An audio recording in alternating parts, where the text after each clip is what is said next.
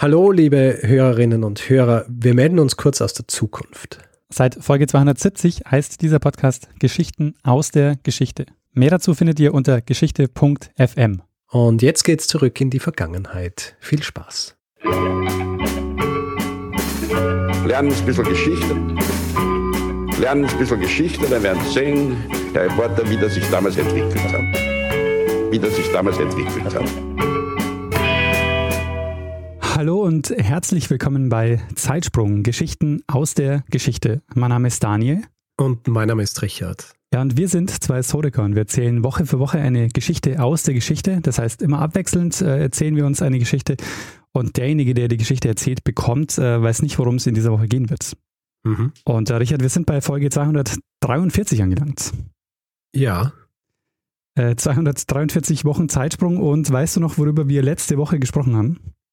Natürlich weiß ich das noch. Es war nämlich eine kleine Geschichte der Olympischen Spiele der Neuzeit. Sehr gut.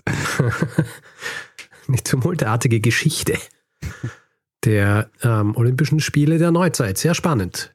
Auch für, für Leute, die sich generell nicht für diese, äh, diesen organisierten Sport interessieren. Genau, ich habe versucht, das ein bisschen in den gesellschaftlichen Kontext einzubetten. Das ist ja auch sehr gut gelungen, muss ich sagen. Ähm, um zwei, äh, zwei Sachen muss ich noch ergänzen. Also die eine Sache ist, ähm, ich habe das äh, nicht dazu gesagt, aber es ging nur um die Sommerspiele. Und äh, das ist insofern relevant, weil ich sage an einer Stelle, dass ab 2012 in, bei den Spielen in London zum ersten Mal Frauen an allen Bewerben teilnehmen äh, durften. Und das stimmt nicht ganz, äh, denn wenn man sich, wenn man die Winterspiele mit einbezieht, dann wird es wohl erst 2026 der Fall sein, weil bei der nordischen Kombination äh, treten bislang nur Männer an. Ja, Gratulation IOC. genau, richtig. Und du hast ja äh, 1950 geschätzt, insofern ähm, knapp. Entschuldigung mal. 57 habe ich, glaube ich, gesagt. Äh, 56. Na, was habe ich gesagt? Äh, ich weiß nicht. 56. Ja. Ja, ähm, pff, was soll ich sagen? Ich, äh, blauäugig, ja, naiv. Ja. Ich, äh, was das angeht. Es gibt noch eine zweite Sache, zu der wir Feedback bekommen haben. Und zwar hast du ja vermutet, äh, dass man mit dem Trinken aufpassen muss, dass man nicht zu viel trinkt. Ja. Und äh, da haben uns zwei Marathonläufer Feedback geschickt. Und es ist tatsächlich so, dass man mit Wasser trinken aufpassen muss, äh, was vor allen Dingen daran liegt, dass man äh, viel ausschwitzt und dann auch, auch Mineralien ausschwitzt. Und wenn man dann zu viel Wasser trinkt, dann äh, kann es äh, zu zu einer Schwellung des Gehirns zum Beispiel kommen. Und äh, insofern ist es gar nicht so unwichtig, nicht zu viel zu trinken. Ja, ja, es, es ergibt Sinn. Genau, also Nikolas und Christoph haben uns da äh, Feedback geschickt und äh, Christoph ergänzt noch, dass man auch äh, mit Essen aufpassen muss und überhaupt ähm, rät er den Leuten äh, nur das zu machen, was sie auch aus dem Training kennen, weil dann ja, macht man nichts falsch. Also mein Rat diesbezüglich ist ja, ja. einfach äh, überhaupt kein Marathon zu laufen. Ja, aber ich äh, denke, das hat schon einen sehr äh, großen Reiz für viele Leute, so, ähm, so Langstrecken zu laufen, überhaupt so ein bisschen Sportarten zu machen, wo man über seine Grenzen geht. Hm, was für Sportarten machst du, wo du über deine Grenzen gehst? Ja, ich nicht. Ich sag nur, es hat für viele einen Reiz. Also ich äh, kann verstehen, dass es für viele so diesen Reiz hat. Ja, ja, eh, ich verstehe es ja auch. Weil es äh, was süchtig machen, das hat auch dieses äh, regelmäßige Laufen. Aber weißt du, was man sagt über Süchte? Wenn es nicht schädlich für dich ist, das ist keine Sucht, sondern es ist eine Angewohnheit. Aber ja, na sehr gut. Da hätten wir das auch geklärt. Genau. Das heißt, Richard, wir haben letzte Woche über Sport gesprochen und äh, die ja. Olympischen Spiele und es sind so ins Jahr um 1900 rum äh, gesprungen. Wohin mhm. und in welches Jahr äh, geht es dieses Mal? Also in dieser Geschichte geht es eigentlich, äh, es umspannt mehrere Jahrhunderte, aber ich würde sagen, der, der wichtige Punkt in dieser Geschichte ist irgendwann im 19. Jahrhundert. Mhm. Anfang bis Mitte des 19. Jahrhunderts, aber äh, generell äh, umspannt diese, diese Geschichte so ein bisschen die Jahrhunderte. Unsere Zuhörerinnen und Zuhörer haben das nicht gehört, weil wir da noch nicht aufgenommen haben. Ja? Aber vorhin, bevor, bevor wir auf diesen Aufnahmeknopf gedrückt haben, ja. habe ich zu dir gesagt, Anne, ich muss mir noch ein Getränk holen. Ja. Nicht ohne Grund, denn in der heutigen Folge werden wir über dieses Getränk sprechen. Das gerade vor dir steht. Das gerade vor mir steht. Also wenn ich ganz ehrlich bin, äh, es stehen mehrere Behältnisse vor mir mit, äh, mit, mit Wasser und Kaffee und Wein und das eine Getränk, von dem ich gesprochen habe. Verstehe. Ist es alkoholhaltig? Also ich meine, es ist Sonntag, ja, also deswegen trinkt man alles durcheinander. Ja, klar. Dieses Getränk, über das ich sprechen werde, das ist alkoholhaltig. Mhm. Und dieses Getränk kennt man unter dem Namen Whisky. Ah, sehr schön. Whisky. Und Daniel, welches Land fällt dir ein, wenn du, wenn du an Whisky denkst? Äh, Schottland. Es fällt einem sofort Schottland ein. Allerdings ist es so, dass die Erfolgsgeschichte des schottischen Whiskys eine recht junge ist. Hm. Und es ist so, dass es vor der schottischen Whisky-Industrie eine Whisky-Industrie gegeben hat, die für lange Zeit den Weltmarkt dominiert hat. Kannst du dir vorstellen, was das für eine ist? Also der Markt, von dem es dann nach Schottland kommt. Ähm, Island. Hast du Island gesagt? Ja, Island. Der berühmte Also, schottisch. Äh, Island. Originell, die Antwort, aber äh, du, du musst einen Buchstaben ändern. Und dann hast recht. ach, ich muss nur einen Buchstaben ändern. Ja. Von Island? Oh Gott, jetzt stehe ich am Schlauch. Einen, Buch einen einzigen Buchstaben. Wie, wie, wie viele Länder gibt es, die wie Island klingen, wenn man einen Buchstaben ändert? Island. Ah, Estland. Come on. Irland. Ja. okay, Irland, ja. Liegt auf der Hand. Daniel, wir werden in dieser Folge über die irische Whisky-Industrie sprechen. Mhm. Wir werden uns grundsätzlich so ein bisschen über die, über die irische ähm, Whisky-Industrie unterhalten, aber wir werden uns vor allem über einen Steuerbeamten unterhalten, beziehungsweise über seine Erfindung, die die Geschicke der irischen Whisky-Industrie maßgeblich beeinflusst hat. Mhm. Und ohne hier jetzt äh, vorgreifen zu wollen, diese Erfindung hat auch die schottische Whisky-Industrie maßgeblich beeinflusst. Verstehe. Ähm, ist der Whisky, den du vor dir hast, ein irischer Whisky oder ist es ein schottischer? Nein, es ist kein irischer Whisky und warum das so ist, das werden wir auch erfahren ja, Ah, sehr gut. im, im Zuge dieser Folge. Aber, weil du mich gerade daran erinnerst, ich nehme jetzt schnell einen Schluck, um mich einzufühlen in diese Folge. Verstehe. Das heißt, du wirst in dieser Folge jetzt immer äh, lalliger sprechen und immer undeutlicher werden und Ich nehme nicht so, so ein großes Glas.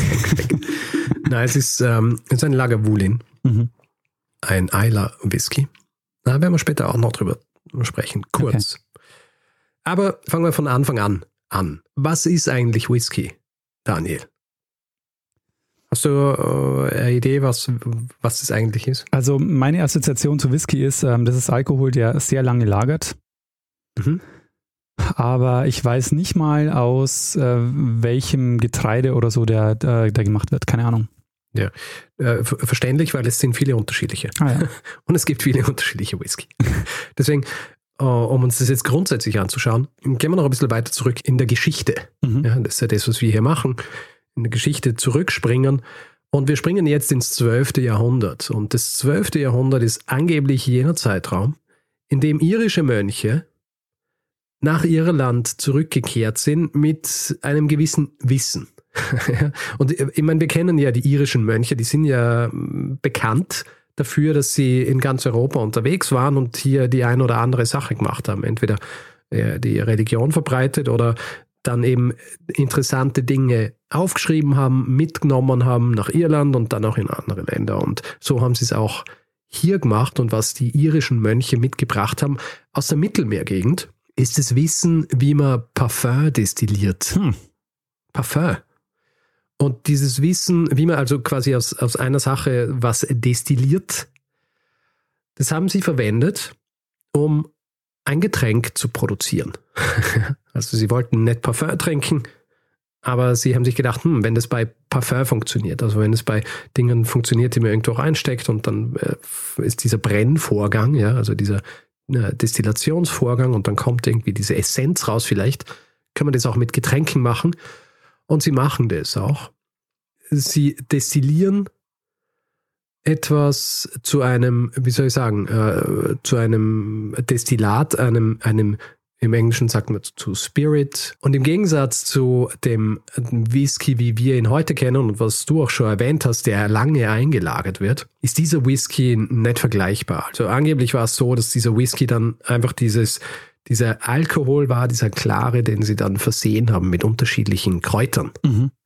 Also sie haben dann äh, zum Beispiel Minze dazugeben oder Thymian oder auch Anis. Also wenn du heutzutage diesen Whisky trinken würdest, den sie damals vielleicht wahrscheinlich produziert haben, dann würdest ähm, du denken, gut, es hat überhaupt nichts mit dem Whisky zu tun, den wir heutzutage trinken. Okay, ja. Selbst, selbst wenn du nicht jemand bist, der jeden Tag Whisky trinkt. Das wird dir wahrscheinlich auffallen. Wie oft bei solchen Dingen ist es auch so, dass wir keine Dokumentation haben dessen, was dort wirklich passiert ist im 12. Jahrhundert, wann genau wirklich diese Mönche angefangen haben, Whisky zu, zu machen. Allerdings im Jahr 1405 wird zum ersten Mal Aqua Vitae erwähnt. Und du fragst dich jetzt, warum wird Aqua Vitae erwähnt, beziehungsweise wieso sagt der Richard, dass Aqua Vitae erwähnt wird? Wir sprechen doch hier von Whisky. ja. Andererseits ist es natürlich so, dass du ein gebildeter Mensch bist. Das heißt, du weißt natürlich, dass Whisky abgeleitet ist äh, vom Gälischen für Wasser des Lebens, also Aquavite. Ah, sehr gut. Ähm, das irische heißt übrigens Ishka Baha. Also das ist äh, Ishka Baha, aus dem wurde dann Whisky. Ist die Aussprache gesichert? Die Aussprache ist gesichert, weil ja. ich, ähm, ich habe YouTube aufgemacht. Verstehe. Und äh, habe reingeschrieben, Whisky Pronunciation und ähm, habe ein Video gefunden. Das heißt, du hast die Wahrheit aus YouTube destilliert. Äh, ja, sehr gut. Genauso habe ich es gemacht. sehr gut. Auf jeden Fall dieses äh, Aqua Vitae, dieser Whisky wird zum ersten Mal im Jahr 1405 in einem Dokument erwähnt und das ist ein irisches Dokument das heißt, äh, im Gegensatz zur ersten Erwähnung von Whisky in Schottland, die im Jahr 1494 war, ist es fast ein Jahrhundert, das davor liegt. Ja? Oder dazwischen liegt. Was bedeutet, dass die Iren höchstwahrscheinlich die waren, die den Whisky tatsächlich erfunden haben. Wie geht es dann weiter? Also ab diesem Zeitpunkt, wo man weiß, gut, es existiert in Irland, ist Whisky dann regelmäßig produziert worden und in großen Mengen. Man kann es nicht ganz genau sagen, weil, wie gesagt, die Dokumentation ist, ist lückenhaft bei solchen Dingen. Aber es ist so, dass es im 17. Jahrhundert zum ersten Mal Lizenzen gibt, die vergeben werden fürs Brennen von Whisky. Und zwar von äh, King James I. Mhm. Und die erste Lizenz in Irland wird vergeben an einen gewissen Sir Thomas Phillips, der eine Destillerie in Bushmills im County Antrim baut. Und diese Destillerie ist damit auch die älteste äh, Destillerie der Welt, die mit einer Lizenz brennt. Und ab dem Jahr 1661 werden dann auch Steuern erhoben auf die Whisky-Produktion in Irland und Britannien. Und äh, diese Steuer, die hat, wie soll ich sagen, die hat wenig Zähne. sagt man es im Deutschen? Ja. Ah, also sagt man es? Ja, ja, sagt man, ja. ja, ja. Ähm, in erster Linie deswegen, weil die Meldung der Produktion, also dass die Leute sagen, gut, ich produziere jetzt Whisky, das war freiwillig mhm. bis zum Jahr 1761 und nachdem das einhergegangen ist mit Steuerzahlungen, haben sich natürlich relativ wenig Leute ähm, dort gemeldet und haben gesagt, wir produzieren Whisky. Also die, denen hat ein Reinheitsgebot gefehlt? Ein Reinheitsgebot. Ja, darauf kommen wir auch noch zu sprechen. Okay. Was was ganz ähnlich ist. Viele dieser Dinge haben ja mit Vorstellungen davon zu tun, wie was produziert werden muss, damit es echt ist. Ja, ja. Auf jeden Fall, diese, diese Steuer wird erhoben, anfangs recht zahnlos. Was diese Steuer allerdings macht, ist, dass sie dafür sorgt, dass es zwei unterschiedliche Arten von Whisky gibt. Mhm. Ja, in Irland. Es gibt den sogenannten Parliament Whisky, das ist der, der lizenziert war. Und es gibt den sogenannten Poitin, was abgeleitet ist vom gälischen Wort für kleiner Topf, weil die, die weil die, die äh, illegal gebrannt haben, also ohne Lizenz, die haben in kleineren Pots ihren Whisky gebraut, äh, gebraut destilliert. Mhm. In den folgenden 100, 150 Jahren gibt es unterschiedliche Verordnungen, die äh, teilweise dafür sorgen, dass die Whisky-Industrie in Irland floriert und teilweise auch, dass, sie, äh, dass das Wachstum stark eingeschränkt wird. Aber schlussendlich ist es so, dass dann im Jahr 1823 mit einem Erlass die Steuern auf diese Produkte halbiert werden. Und ein weiteres Gesetz sorgt dann auch dafür, dass die legale Produktion äh, des Whisky viel attraktiver wird als vorher. Mhm. Ja. Also bis dahin haben die Leute versucht, davon Abstand zu nehmen, sich zu melden und zu sagen, dass sie hier jetzt Whisky produzieren, ähm, weil es für sie in erster Linie Nachteile gebracht hat. Durch diese Reformierung dieser Gesetze im Jahr 1823 sorgt es dann dafür, dass sich mehr Leute melden und lizenzieren lassen. Und ähm, wenn man das dann vergleicht im Jahr 1821, also zwei Jahre bevor dieses Gesetz verabschiedet wird, gibt es 32 lizenzierte Destillerien in Irland. Im Jahr 1827 sind es dann schon 82 und im Jahr 1835 sind es 93. Also 93 Destillerien. Mhm. Das sorgt dann in weiterer Folge auch für den sogenannten Dublin Whisky Peak. Also Dublin war die Stadt, in der Whisky produziert worden ist in Irland. Mhm. Und Irland war zu jener Zeit auch der größte Produzent dieser Spirits im Vereinigten Königreich. Und diese Destillerien in Dublin äh, waren die größten der Welt. Ja? Also du hast hier im Grund für den Weltmarkt massive Mengen Whisky produziert und in dieser Zeit, also 19. Jahrhundert, vor allem eben auch in Dublin, was hier äh, dominiert, sind die sogenannten Pure Pot Still Whiskys. Mhm. Und nachdem du dich nicht wahnsinnig auskennst mit, äh, mit Whisky und das selbst für jemanden, der sich äh, irgendwie ein bisschen damit beschäftigt hat, das relativ äh, kompliziert ist, werde ich jetzt noch nicht darauf eingehen, was das bedeutet mhm. mit diesem Pure Pot Still. Aber wir werden später noch einmal drüber sprechen, weil es ist nicht ganz unwichtig. Mhm. Ja. Aber auf jeden Fall, diese Pure Pot Still Whiskys werden in Dublin produziert und sie gelten quasi als der, die, die besten Whiskys der Welt. Und die sind so gut und die sind so erfolgreich, dass zum Beispiel auch im Jahr 1878 noch eine äh, schottische Firma, und zwar die äh, Distillers Company Limited, ein eigenes Werk in Dublin baut, um dort Whisky zu produzieren. Also selbst Ende des 19. Jahrhunderts ist Irland noch immer dominant, was den Whisky angeht, im Vergleich zu Schottland. Mhm. Das wir eigentlich heutzutage als dieses Land kennen, das, äh, das Whisky produziert und exportiert. Aber wie so oft gibt es natürlich auch Probleme. also diese ganzen Dinge, die, äh, die sind nicht so smooth sailing, wie man denkt, dass sie sein können. Es gibt mehrere Dinge. Eine Sache zum Beispiel ist, im 19. Jahrhundert ähm, in Cork in Ireland wird die sogenannte Cork Total Abstinence Society gegründet von einem, von einem Geistlichen namens äh, Theobald Matthew. Mhm.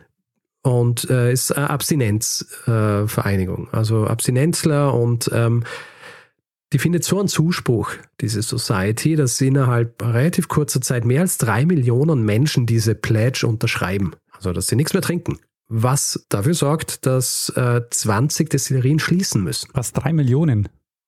Ja. Hm.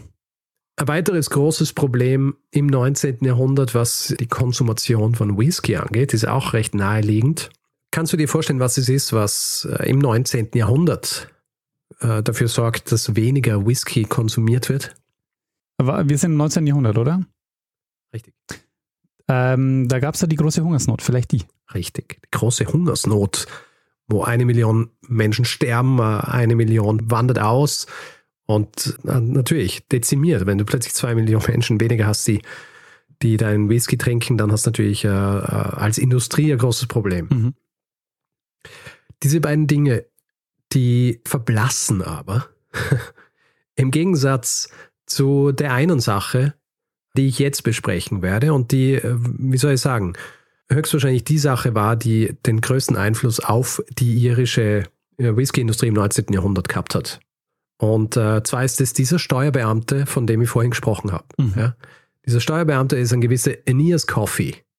Coffee nicht geschrieben wie Kaffee, sondern mit Y am Ende. Okay. Statt zwei E. Ja. Also ein E und ein Y. Coffee. Aeneas Coffee. Im Jahr 1831 macht dieser Aeneas Coffee etwas, was äh, sehr folgenschwer sein wird. Er selber, äh, nur kurz zu ihm, geboren 1780 und äh, ist ein Ire und äh, war Steuerbeamter. Ja. Und unter anderem war seine Aufgabe eben auch, dass er bei den unterschiedlichen äh, Destillerien darauf schaut, dass sie auch ihre Steuern zahlen. Und er macht diese Arbeit bis ins Jahr 1824, als er dann beschließt aufzuhören als, als Steuerbeamter um sich dem Whisky zu widmen. Also durch seine Arbeit hat er natürlich in Dublin zu tun gehabt mit den unterschiedlichsten Designs der Kupferkessel für diese Produktion von diesem Whisky. Er kennt sich aus und er kennt auch die Alternativen, auch jene Alternativen, die noch nicht so weit verbreitet sind. Und eine dieser Alternativen, die schaut er sich genauer an und er verändert sie und reicht im Jahr 1831 ein Patent ein. Und dieses Patent beschreibt den sogenannten Coffee Still. Und bevor wir jetzt aber genau über diesen Coffee Still sprechen, denke ich, ist es einmal Zeit, dass wir uns einmal zuerst genauer anschauen, wie Whisky eigentlich produziert wird. Mhm. Ja, weil ich habe ja vorhin gefragt, weißt du, was Whisky ist und so weiter. Ja. Aber jetzt ähm, natürlich sollte ich einfach einmal erklären, was es ist, damit wir uns auch eine Vorstellung davon machen können, was für ein Einschnitt dieser Coffee-Stil war, den Aeneas Coffee patentieren hat lassen. Mhm. Also die Produktion von Whisky funktioniert ähm, grundsätzlich so. Du brauchst zuerst einmal ein Getreide, auf jeden Fall Gerste und dann aber auch Mais, Roggen, Weizen oder Hafer. Und du nimmst dieses Getreide und du lässt es melzen. Melzen bedeutet, du, du breitest das so aus auf dem Boden und wendest das regelmäßig, befeuchtest das, bringst das zum Keimen und daraus entsteht dann der sogenannte Grünmalz. Und im, im Zuge dieses Keimens wird die Stärke im Getreide zu Malzzucker umgewandelt. Mhm. Dieser Vorgang, der wird dann schließlich durch Hitze gestoppt, ja, weil du möchtest nicht, dass das ähm, überhand nimmt. Also du startest diesen Prozess und du stoppst ihn dann mit Hitze. Und äh, zum Beispiel in Schottland wird bei diesem Prozess auch gern Torf verwendet. Also da wird Torf dazugegeben durch Hitzeproduktion, zum Beispiel Feuer, das dafür sorgt, dass dieser, dieser Prozess gestoppt wird. Und wenn du Torf dazu gibst, dann kriegst du diesen rauchigen Geschmack. Ah, okay. Ja. Danach kommen dann noch zwei Prozesse, bevor gebrannt wird, und zwar das Maischen. Da wird dann dieses Getreide mit heißem Wasser versehen und hier äh, wird dann dieser Vorgang auch fortgeführt mit der äh, Umwandlung von Stärke in Zucker. Ja, da sind Enzyme verantwortlich dafür, dass diese Stärke dann in Zucker umgewandelt wird. Und im nächsten Vorgang, im Gärvorgang, profitiert man dann quasi davon, dass diese Dinge in Zucker umgewandelt worden sind, weil dieser Zucker wird dann in Alkohol umgewandelt. Mhm. Ja, also es wird Hefe dazugeben und das ist jetzt dieser Vorgang, wo diese, wo diese Masse auch zu einer alkoholhaltigen Masse wird. Am Ende dieses Vorgangs hast du aber etwas, das hat einen sehr niedrigen Alkoholgehalt. Und was machst du dann, wenn du einen sehr niedrigen Alkoholgehalt hast und du willst einen höheren? Dann muss man destillieren. Richtig. Und das passiert jetzt. Ich glaube sogar, der Alkoholgehalt, der natürlich entsteht, der endet so bei, kann es sein, 17, 18 Prozent so? Also äh, bei der Flüssigkeit sind es, äh, die dann verwendet wird beim Destillieren, sind es 5 bis 8 Prozent. Oh, so wenig, okay. Wird jetzt aber noch umgetrieben. Also hier geht es in erster Linie darum, dass dieser, dass, äh, dass man den Alkoholgehalt erhöht. Aber was natürlich auch passiert, ist, dass viele Dinge entfernt werden, die den Geschmack stören können. Ja? Also Natürlich wird Wasser entfernt, weil damit äh, konzentrierst du das Ganze, aber auch Geruchs- und Geschmacksstoffe werden entfernt. So am Schluss sollte eigentlich ein Destillat übrig bleiben, das relativ geschmacksneutral ist, aber auch äh, nur relativ. Ja. Es ist nämlich äh, wichtig hier anzumerken, dass erstens einmal der irische Whisky im Gegensatz zu dem schottischen nicht zweimal destilliert wird, sondern dreimal. Und hier kann ich jetzt nämlich auch als schöne Überleitung die Erfindung von Aeneas Coffee anbringen. Es ist nämlich so, das ursprüngliche Destillieren passiert in den sogenannten Pot Stills. Also das sind so kupferne Brennblasen. Mhm. Also die äh, sind so dickbauchig und laufen dann oben zu in so einer Art Schwanenhals, wie es auch genannt wird. Und hier wird diese Masse, diese, diese alkoholhaltige, diese Flüssigkeit eingefüllt und es gibt zwei äh, Brennvorgänge. Also nach dem ersten hast du ungefähr, ich glaube, äh, 20 äh, Volumenprozent Alkohol und nach dem zweiten hast du 60 bis 75. Hier auch wichtig, beim irischen Whisky wird bei diesem Vorgang nicht nur diese gemälzte Gerste verwendet, sondern auch die ungemälzte. Ja. Äh, was zurückgeht auf eine Steuer, auf Malz, also auf eine Malzsteuer. Und deswegen haben die Iren angefangen, ihren Whisky nicht nur mit äh, gemälzter Gerste, sondern auch mit ungemälzter Gerste zu, zu produzieren. Mhm. Und ähm, das ist die Standardmethode in, in Irland zu jener Zeit. Und Aeneas Coffey kommt, beziehungsweise hat sich das angeschaut über die Jahre, in der er als, als Steuerbeamter dort auch war. Und er hat eine neue Art, dieses Destillat zu produzieren. Und zwar im äh, sogenannten Column Still, also in einer Art äh, Säulenbrenner, wo ständig diese Maische zugegeben wird und es wird kontinuierlich destilliert. Also deswegen heißt dieses Ding auch die Continuous Still. Ist eigentlich eine Erfindung, die schon auf jemanden zurückgeht, der vor Coffee war. Ähm, Destillerie im Cork County hat das im Jahr 1822 erfunden. Die Erfindung war aber nicht ideal und deswegen äh, ist es kaum verwendet worden. Coffee hat sich das angeschaut und hat Verbesserungen am Design durchgeführt. Zum Beispiel dahingehend, dass ein größerer Anteil dieser Dämpfe, die produziert werden in diesem Stil, wieder zurückzirkulieren in den Brenner, was dafür sorgt, dass man am Schluss einen höheren Alkoholgehalt erreicht. Mhm. Um es kurz zu machen, diese Erfindung von Coffees äh, ist im Grund eine Möglichkeit, dieses Destillat viel schneller und viel günstiger zu produzieren. Außerdem produzierst du ein Destillat, das ein Volumenprozent äh, von bis zu 94,8 hat. Im Gegensatz zu den äh, 60 bis 75, wenn du es mit diesen Potstills machst.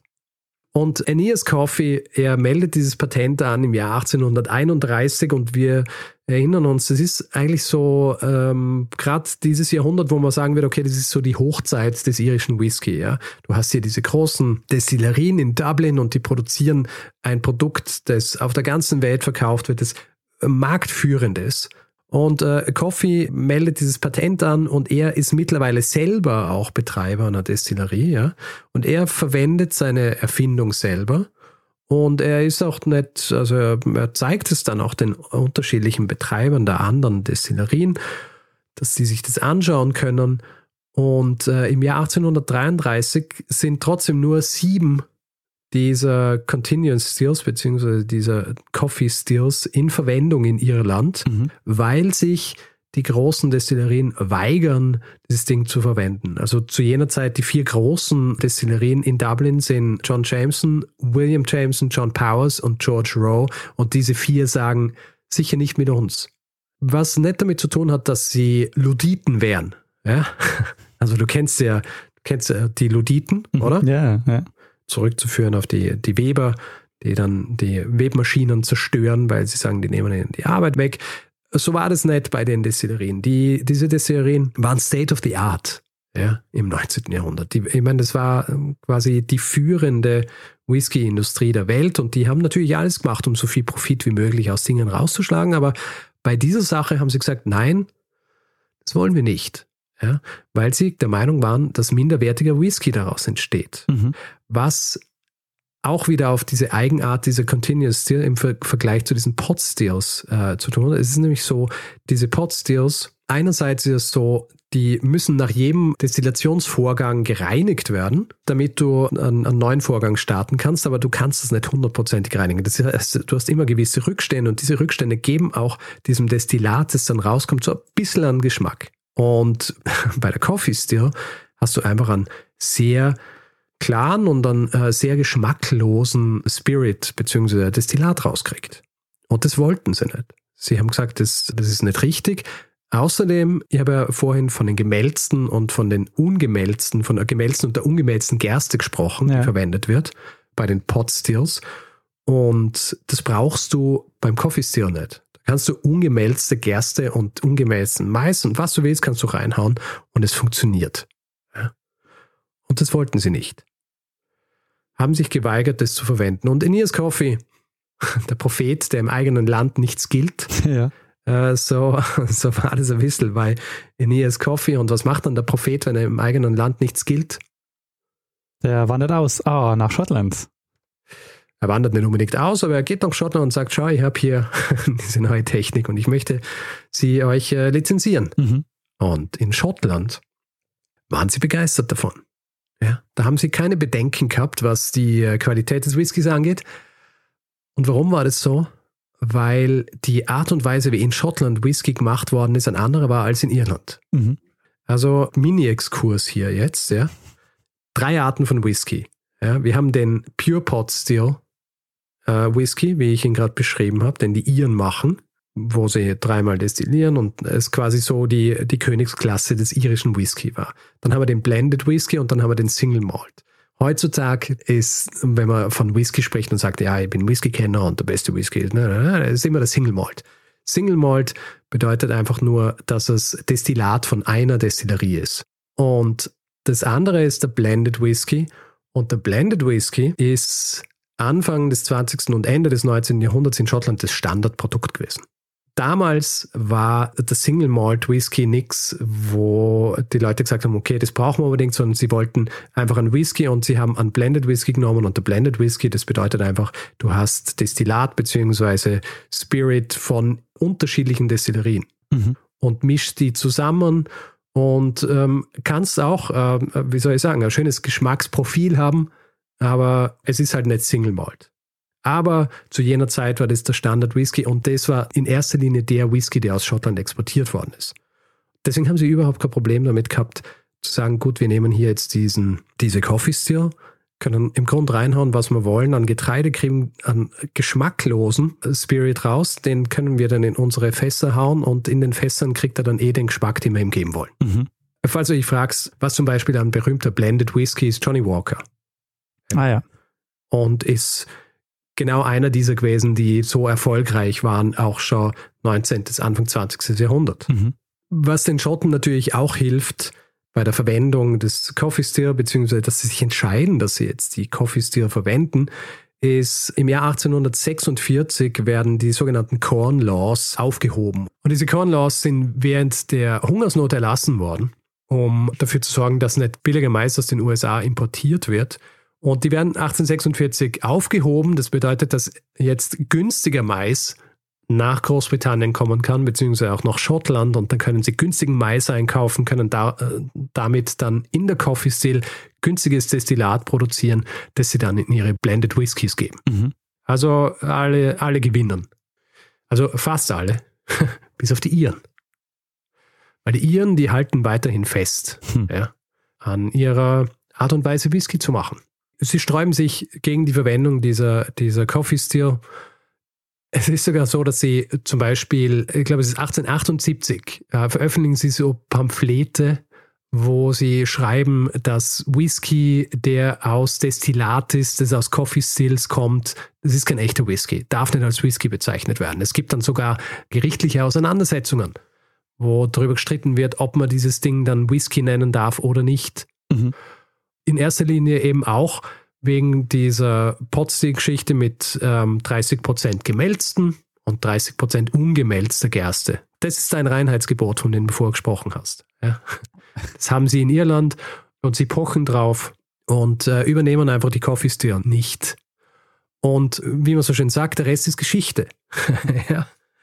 Natürlich Geschichte ist selten so monokausal. Also man kann jetzt nicht sagen, die irische Whisky-Industrie ist in erster Linie zugrunde gegangen, weil sie nicht die Coffee Still verwendet haben. Ist sicher ein Löwenanteil gewesen, aber es hat auch noch, es hat auch noch andere Gründe gegeben. Zum Beispiel Anfang des 20. Jahrhunderts irischer Unabhängigkeitskrieg, der dann äh, schlussendlich auch dafür sorgt, dass äh, nicht mehr nach England bzw. in die Commonwealth-Staaten äh, exportiert werden kann. Mhm. Wichtigster Absatz der irischen Destillerien.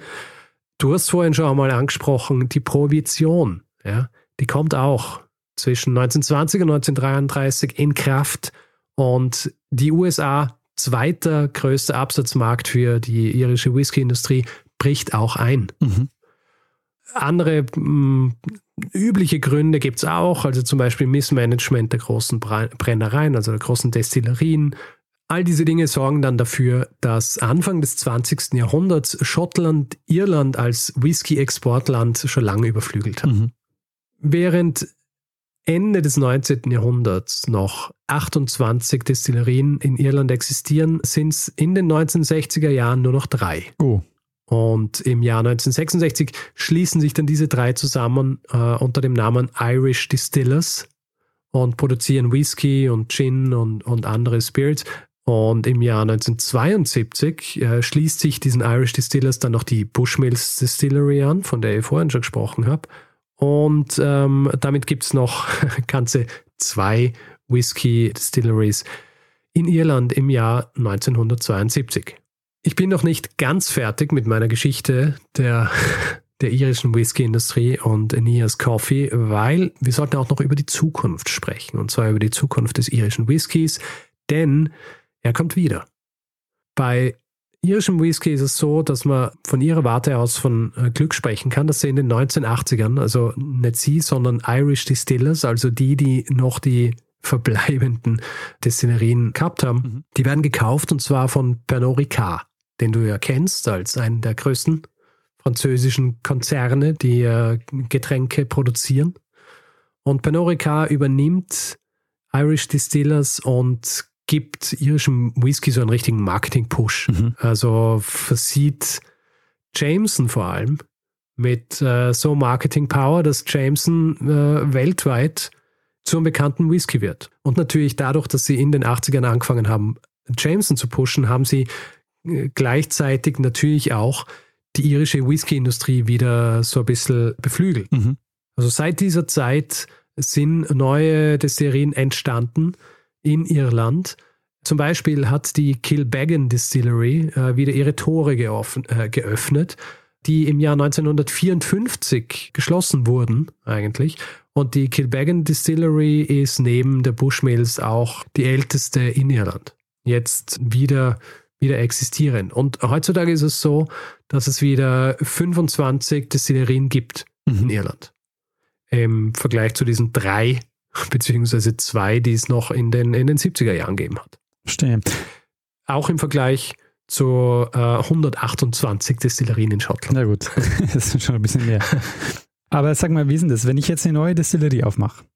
Das dauert doch, keine Ahnung, also soweit ich äh, das von Whisky kenne, dauert es ja 10 bis 20 Jahre, bis man den noch trinken kann. Das heißt, du hast erstmal. Ja, nein, äh, Moment. Okay, Entschuldigung brauchst nicht 10 bis 20 Jahre. Ach so. Ähm, ich dachte, der Lager es hängt natürlich auch von der Art, es, es hängt von der Art des Whisky ab, den du produzierst. Weil du vorhin von Reinheitsgebot und so weiter gesprochen hast, da gibt es natürlich auch unterschiedliche Anforderungen beziehungsweise äh, Regeln, dass du an Whisky zum Beispiel äh, Scotch nennen kannst. Mhm. Ja. Also wenn du jetzt eine neue Desserie aufmachst, was äh, immer wieder passiert, dann kannst du ab diesem Zeitpunkt, wo du deinen Spirit produzierst, bis zum ersten Verkauf, musst du mit mindestens drei Jahren rechnen, mhm. weil ein Scotch darf nur als Scotch bezeichnet werden, wenn er mindestens drei Jahre in einem Fass war. Ja, das geht ja. Ja, aber drei Jahre ist halt sehr kurz. also die, ähm, äh, die meisten Leute würden äh, wahrscheinlich einen Whisky, der drei Jahre in einem Fass liegt, äh, nicht trinken wollen. Mhm. Obwohl es auch kann und es äh, ist auch, schmeckt auch ganz gut. Ich habe äh, vor kurzem einen gekauft, äh, so eine neue, neu aufgemachte Destillerie in, äh, ganz im Norden des schottischen Festlands, in Thurso. Und ähm, ja, das ist dann sehr frischer und der schmeckt einfach, der schmeckt einfach ganz anders als ein, ein Whisky, der seit 10, 15, 20 Jahren in einem Fass liegt. Ja. Aber drei Jahre ist so quasi die Mindest. Ich weiß nicht, ich kann da gar nicht genau sagen, was die Richtlinien beim irischen Whisky sind ob es eine gewisse Jahresanzahl braucht, dass du ihn überhaupt als irischen Whisky äh, verkaufen kannst. Der Jameson zum Beispiel, interessanterweise, Jameson ist ja auch ein Blended Whisky. Und zwar blended aus eben Single Malt äh, oder Single Malt, äh, blended aus, ja eh, aus Single Malt und aus diesem äh, klassischen Pot Whisky, der in Irland produziert wird. Ja. Also da hast du auch diese zwei unterschiedlichen Whiskys drin, die dann äh, den dritten ausmachen. Von der Art her. Aber das ist schon so, wie ich gesagt habe, wenn du so eine neue Destillerie aufmachst, dann hast du erstmal einige Jahre lang kein Produkt, das du verkaufen kannst. Ja, auf jeden Fall. Also es ist keine einfache Sache, so ein Ding aufzumachen. Vor allem stell dir vor, äh, du machst eine neue Destillerie auf und dann produzierst du einen Whisky, dann dauert es mindestens drei Jahre und dann verkaufst du den und dann sagen die Leute, ist ein Dreck. ja. Was machst du denn dann? Ja. Das, ist, äh, Jahre deines Lebens verpfuscht äh, passiert schon auch. Und es, ich meine, es gibt, es gibt so diese Craft Distilleries, mhm. also diese kleinen, so wie es diese Craft Beer, äh, das Craft Beer gibt, gibt es auch Craft Distilleries, die wirklich ihre Pot Stills in einem Raum haben und wo so kleine Mengen produziert werden, dass ähm, du das überhaupt nicht vergleichen kannst mit jetzt so, einem, so einer riesigen Distillerie wie, was ist die, Glenlivet, die mhm. interessanterweise auch Pernod Ricard gehört. Es gibt einen großen britischen ähm, Getränkekonzern, dem ganz viele schottische Destillerien gehören, der heißt äh, Diageo. Und das sind halt so diese Destillerien, die enorme Mengen produzieren und natürlich auch enorme Marketingkraft haben. Und äh, sorgen dann dafür, dass, äh, dass der Whisky eben so beliebt ist und dass er halt auch diese, dass er halt auch so wahrgenommen wird als so ein einzigartiges Produkt und so weiter. Aber viel davon ist einfach Marketing. Deswegen möchte es nicht vorgreifen, aber es wird einmal noch eine Folge geben über schottischen Whisky. Weil es eine ähnlich interessante Geschichte. Verstehe. Gut, ich wäre am Ende meiner, meiner kurzen Geschichte des irischen Whisky, beziehungsweise eines Mannes, der wahrscheinlich einer der wichtigsten Menschen der irischen Whisky-Industrie war. Äh, nicht zum Guten, sondern eher zum Schlechten. Sehr schön, Richard. Äh, ja, spannende Geschichte. Äh, wie schaut es denn aus mit deinem Glas? Ist es schon leer? Musst du Nachschub holen? Ähm, nein, es ist nicht leer. Ich habe nur zwei, zwei kleine Sips ähm, davon, aber jetzt mehr. Weil ich mich ja wirklich mit so Whisky überhaupt nicht auskenne, ja. habe ich noch ähm, einige Fragen. Zum einen, wie trinkst du den? Also ist da jetzt ein Eiswürfel drin? Ist der auf Zimmertemperatur? Ist da noch Cola mit drin? Was, was macht man so? Noch, ist da noch Cola mit drin? Ausnahmsweise kein Cola. Äh, schau, ich bin kein, äh, ich bin kein Whisky-Snob. Es, äh, es gibt so ein paar Grundregeln. Ja. An, äh, an Single Malt solltest du normalerweise nicht mit Eis trinken, weil es halt verdünnt. Generell äh, trinke ich meinen, meinen schottischen Whisky ohne, ohne Eis wenn ich einen Bourbon trinke, und das ist dann wahrscheinlich die dritte Folge, die machen wir über Whisky, nämlich amerikanischer Whisky, wenn ich einen Bourbon trinke, dann öfter mal mit, mit Eis, weil die kann man eigentlich auch ganz gut mit, äh, mit Eis trinken und da macht es nichts, wenn sie, wenn sie ein bisschen verdünnt sind. Mhm. Das heißt, die Frage, was denn der große Unterschied ist, zum Beispiel zwischen Bourbon, Scotch, äh, Whisky, die spare ich mir dann auf für die nächsten Folgen. Ähm, ja, also ich meine, es sind zum Beispiel Bourbon wird viel mit äh, Continuous Still produziert. Mhm. Also zum Beispiel Jack Daniels, die haben äh, riesige Continuous Stills. Aber ja, das ist, äh, das geht zu weit. Gibt es eigentlich offiziell ähm, so eine Regelung, ab wann was Whisky sich nennen darf? Oder gibt es, also gibt es international, meine ich? Ganz ehrlich, äh, gibt es wahrscheinlich, ja. aber ich weiß es nicht. Okay. Äh, müsst ihr nachschauen. Äh, bin ich, äh, wie gesagt, ich bin kein Experte jetzt, was was Whisky an sich angeht. Aber ich meine, viel von diesen Dingen kann man natürlich davon ausgehen, dass es gewisse Richtlinien gibt, so wie es die Richtlinien gibt beim Scotch, dass es nur Scotch nennen darfst, wenn es mindestens drei Jahre im Fass eingelagert war und, und solche Dinge. Ja. Ich meine, was natürlich, ähm, was ich natürlich auch nicht erwähnt habe, jetzt in dieser Sache, nach diesem, nach diesem Vorgang, diesem, äh, wo du das Destillat rauskriegst, ja, danach entsteht ja eigentlich erst der richtige Whisky, weil vorher hast du so eine klare Flüssigkeit und die hat auch noch nicht viel Geschmack. Vor allem nicht, wenn du es durch den Continuous Still laufen musst lassen und dann gibst du es in die Fässer und in den Fässern kriegst du ja eigentlich erst den typischen Geschmack für diese, für diese entsprechenden Whisky. Ja, also ähm, die werden oft zum Beispiel in alten Sherry-Fässern oder in alten Bourbon-Fässern gelagert und dann kriegst du diese unterschiedlichen Geschmäckereien die nicht direkt aus diesem äh, Getreide kommen, das du hier destilliert hast. Also ist es eigentlich völlig egal, was man vorher destilliert hat. Am Ende äh, ist das fast entscheidend. Äh, nichts ist völlig egal. okay. Whisky. ja, ich verstehe schon. Es ist, es, wie gesagt, es ist alles äh, recht kompliziert und äh, ich meine, viel davon ist sicher auch so ein bisschen ähm, soll ich sagen, Marketing und Gepose, aber natürlich gibt es schon auch Leute mit äh, feinen Nasen, die schmecken Unterschiede. Also die würden wahrscheinlich einen Unterschied schmecken, ob jetzt das ursprüngliche Destillat aus einer Coffee Still kommt oder aus, aus einem Pot Still. Hm, verstehe. Ich äh, hätte gern von dir noch vielleicht so einen Tipp. Also ich stehe auf dieses ähm, Expertenmimikry. Also, weißt du, du hast von was keine Ahnung, aber du kommst auf jemanden zu, sagst ein, zwei Sätze und äh, vermittelst damit der anderen Person, du hast wahnsinnig viel Ahnung. Wie bestelle ich jetzt, ähm, ich habe wirklich keine Ahnung, wie bestelle ich jetzt am besten einen Whisky und ähm, die Person gegenüber hat dann den Eindruck, ich habe voll den vollen Plan. Oh, was bestelle ich da? Ich bestelle einen Single Malt. Auf jeden Fall. Ja, aber wenn du, wenn der das Gefühl haben solltest, du weißt, dass du dich auskennst, dann musst du das Ding beim Namen nennen. Kannst jetzt sagen, ich möchte einen Single Malt. Okay, dann sage ich, hey, ich sagen, ich möchte gerne einen, einen Artback Wigdal zum Beispiel. Ja, einer der teuersten Eiler Whiskys, die es gibt. Sehr torfig, aber auch sehr gut. Ja, aber ich meine, ich muss ja dann so ein paar Eigenschaften nennen. Ich habe, weiß ja vielleicht noch gar nicht, was sie für ein Whisky da haben. Oder sage ich sowas wie, ah ja, irgendwie, ich hätte gerne einen rauchigen Single Malt. Das ist wahrscheinlich dann, oute ich mich so als, äh, der hat keine Ahnung, ne? Na, du kannst sagen, ich hätte gerne einen rauchigen äh, Single Malt, am besten naheliegend von Eiler. Ja, Verstehe. Weil da kommen die rauchigsten her. Und sie dann so, aha, ja, gut, dann äh, kann ich Ihnen einen Bruchlari oder einen Lagavulin oder auch einen Artback vorschlagen. Hm, Dann sage ich, hm, Du so, der ist so hm, ja, genug, ja, den nehme ich. Ja, genau. also, geht schon.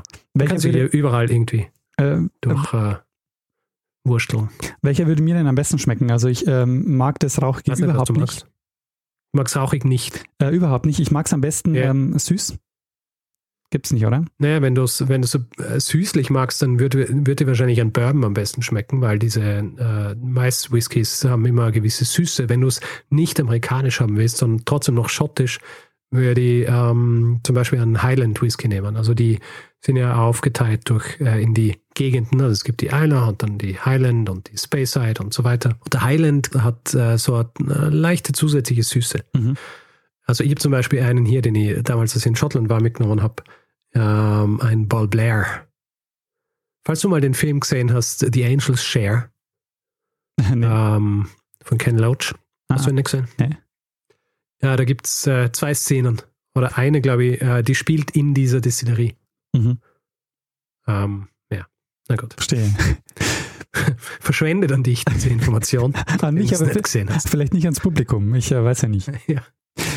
Aber Hey. hast du jetzt eigentlich schon gesagt, was du da jetzt trinkst und äh, warum du das trinkst? Achso, ja, ich habe einen, ich habe einen, äh, ich trinke einen Lagavulin. Ah, warum ich den jetzt trinke. Weil ich mir überlegt habe, ich habe keinen irischen. Ähm, ich wollte aber auch keinen ähm, keinen Bourbon trinken. Ja.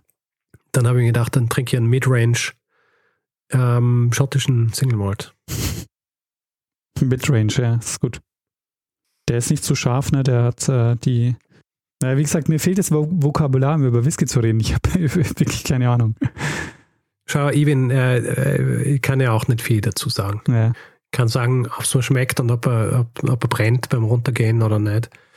Eine Eigenart der irischen Whiskys ist ja, dass sie dreimal destilliert werden. Habe ich das schon gesagt? Ähm, ja.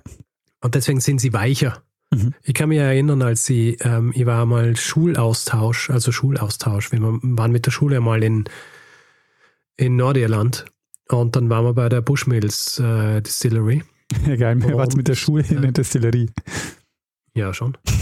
ähm, und eigentlich, wir waren ja äh, underage, äh, haben wir nichts zu trinken gekriegt.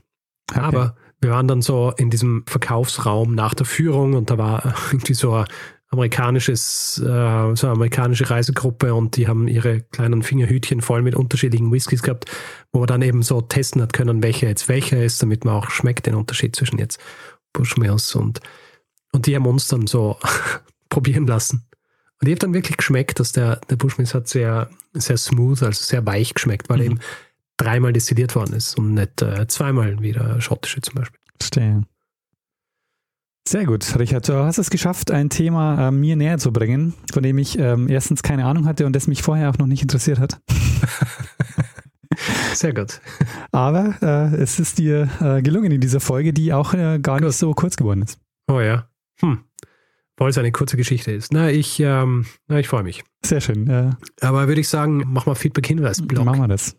Wer Feedback geben will zu dieser Folge oder zu anderen, kann das per E-Mail machen. Feedback at zeitsprung.fm zum Beispiel äh, oder auf unserer Website zeitsprung.fm. Auf Twitter sind wir auch zu finden, auf Facebook sind wir auch zu finden, auf Spotify gibt es uns auch, da kann man zwar kein Feedback hinterlegen oder äh, hintergeben. Wie wie ist Hinterlassen. Feedback abgeben. Hinterlassen, so ist es.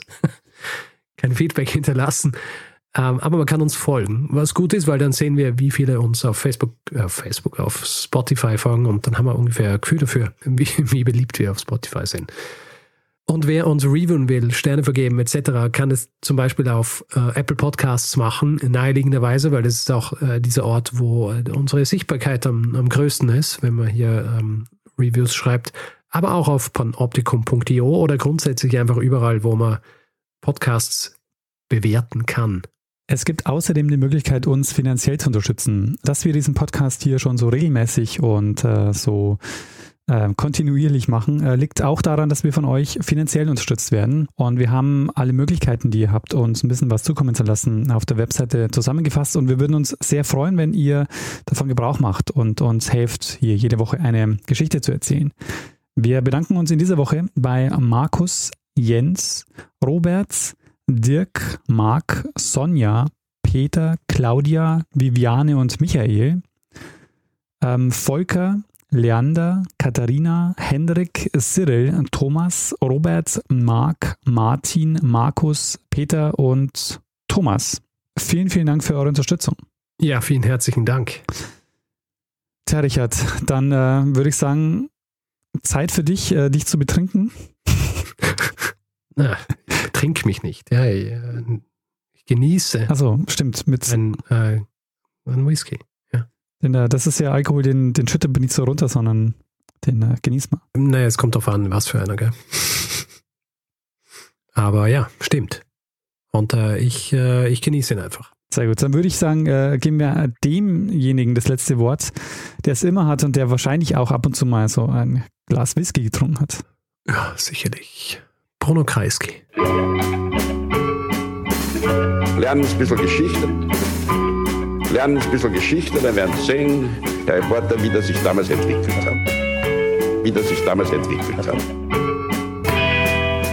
Warte mal ganz kurz, ist bei dir, ist bei dir im Hintergrund äh, regnet es oder läuft da gerade ein Pferd vorbei? es lief ein Pferd vorbei. Tatsächlich. Siehst du mal, mhm. habe ich gut erkannt. Wir haben ja hier so ein ähm, so eine Vierecker-Garage. Ah, okay, verstehe. Und der geht dann immer so durch die Straßen mit dem Pferd. Okay, sorry. Jetzt.